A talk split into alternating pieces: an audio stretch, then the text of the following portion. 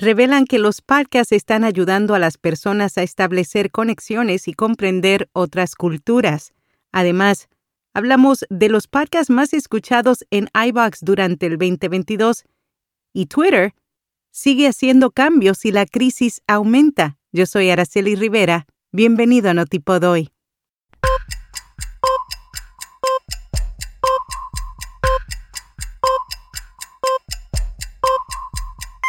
Notipod hoy, un resumen diario de las tendencias del podcasting. RSS.com ofrece tres meses de alojamiento de podcast gratuito, incluye episodios y descargas ilimitadas, un sitio web, análisis de métricas y oportunidades de patrocinio para que puedas ganar dinero. Haz clic en las notas. Los podcasts más escuchados en iBox durante el 2022 fueron Días Extraños, Nadie sabe nada, la voz de César Vidal y El partidazo de Cope. Entre las categorías y episodios más reproducidos se encuentran audios de cultura, crímenes reales y humor. Este año se popularizaron nuevas tendencias en cuanto a la generación de contenidos, entre ellas los reportajes sonoros y boletines informativos diarios. Refonic analizó una base de datos de 2,5 millones de podcasts para conocer qué géneros de podcast producen la mayor cantidad de ingresos. En cuanto a donaciones recibidas a través de Patreon, los podcasts de cine obtienen un promedio de 89 dólares totales mensuales, una cifra muy superior al resto. Asimismo, los podcasts en inglés recaudan mucho más dinero en donaciones que los de otros idiomas, con una media total de 11 dólares mensuales.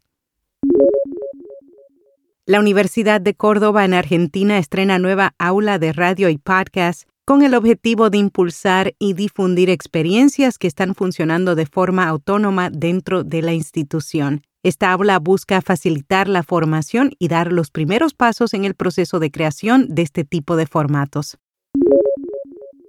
En un intento por salvar su negocio publicitario, Twitter implementará nuevas reglas, entre ellas presentará una notificación de pantalla completa que no puede descartarse hasta que los usuarios compartan información que incluye ubicaciones y números de teléfono. Han eliminado el servicio de newsletter que hace ocho años adquirieron con la plataforma Review y dejaron de pagar alquiler en sus oficinas aparentemente con la finalidad de reducir costos. Han dejado de pagar el alquiler y se plantean no pagar indemnizaciones a ex empleados entre otras medidas. Los podcasts deberían tomar un descanso en diciembre. Cada programa es diferente y cada público tiene comportamientos distintos. Sin embargo, Bumper, en asociación con Simplecast, han realizado una investigación para conocer qué es lo más adecuado. Ambas compañías analizaron los episodios de podcast publicados en diciembre de 2021 de Apple Podcasts y luego los desglosaron por fecha de lanzamiento el resultado muestra una caída importante en la publicación de nuevos episodios en la última semana de diciembre.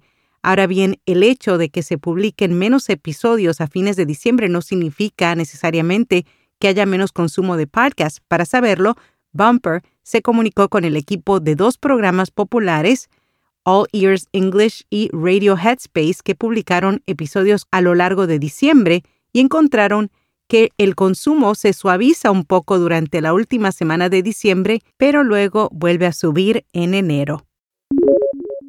Google lanza un nuevo panel que muestra el estado de la búsqueda. La compañía acaba de presentar una herramienta para que el público comprenda los sistemas que afectan la búsqueda, como lo son el rastreo, indexación y servicio. Además, TikTok se adentra más en el territorio de YouTube con un nuevo modo de pantalla horizontal. La plataforma confirmó a TechCrunch que algunos usuarios selectos en todo el mundo la están probando, para ello están teniendo acceso a un nuevo botón que al presionarlo cambia a un modo de pantalla completa horizontal que aprovecha todo el espacio del teléfono.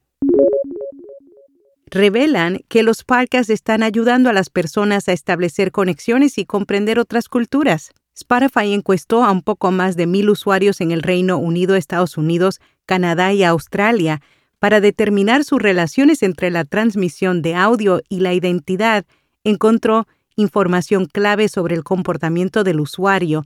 Si bien el 58% dijo que los podcasts decían mucho sobre quiénes eran, casi la mitad pensó que las personas se sorprenderían al saber qué podcasts escuchaban. el 55% dijo que comparte podcasts como una forma de iniciar conversaciones y socializar con otras personas. Más de dos tercios informó que escuchan podcasts para obtener diferentes puntos de vista, mientras el 61% lo hace para desarrollar una mayor comprensión de otras culturas. En podcast recomendado, Medicina por un tubo es un programa de salud en donde expertos ofrecen información de calidad que pueda mejorar la vida de los pacientes. En cada capítulo abordan diversas enfermedades con el objetivo de hacer llegar a la sociedad información útil sobre ellas. Y hasta aquí, no tipo hoy. ¿Quieres anunciarte en este podcast o nuestra newsletter diaria? Envíanos un email a contacto. Será hasta mañana.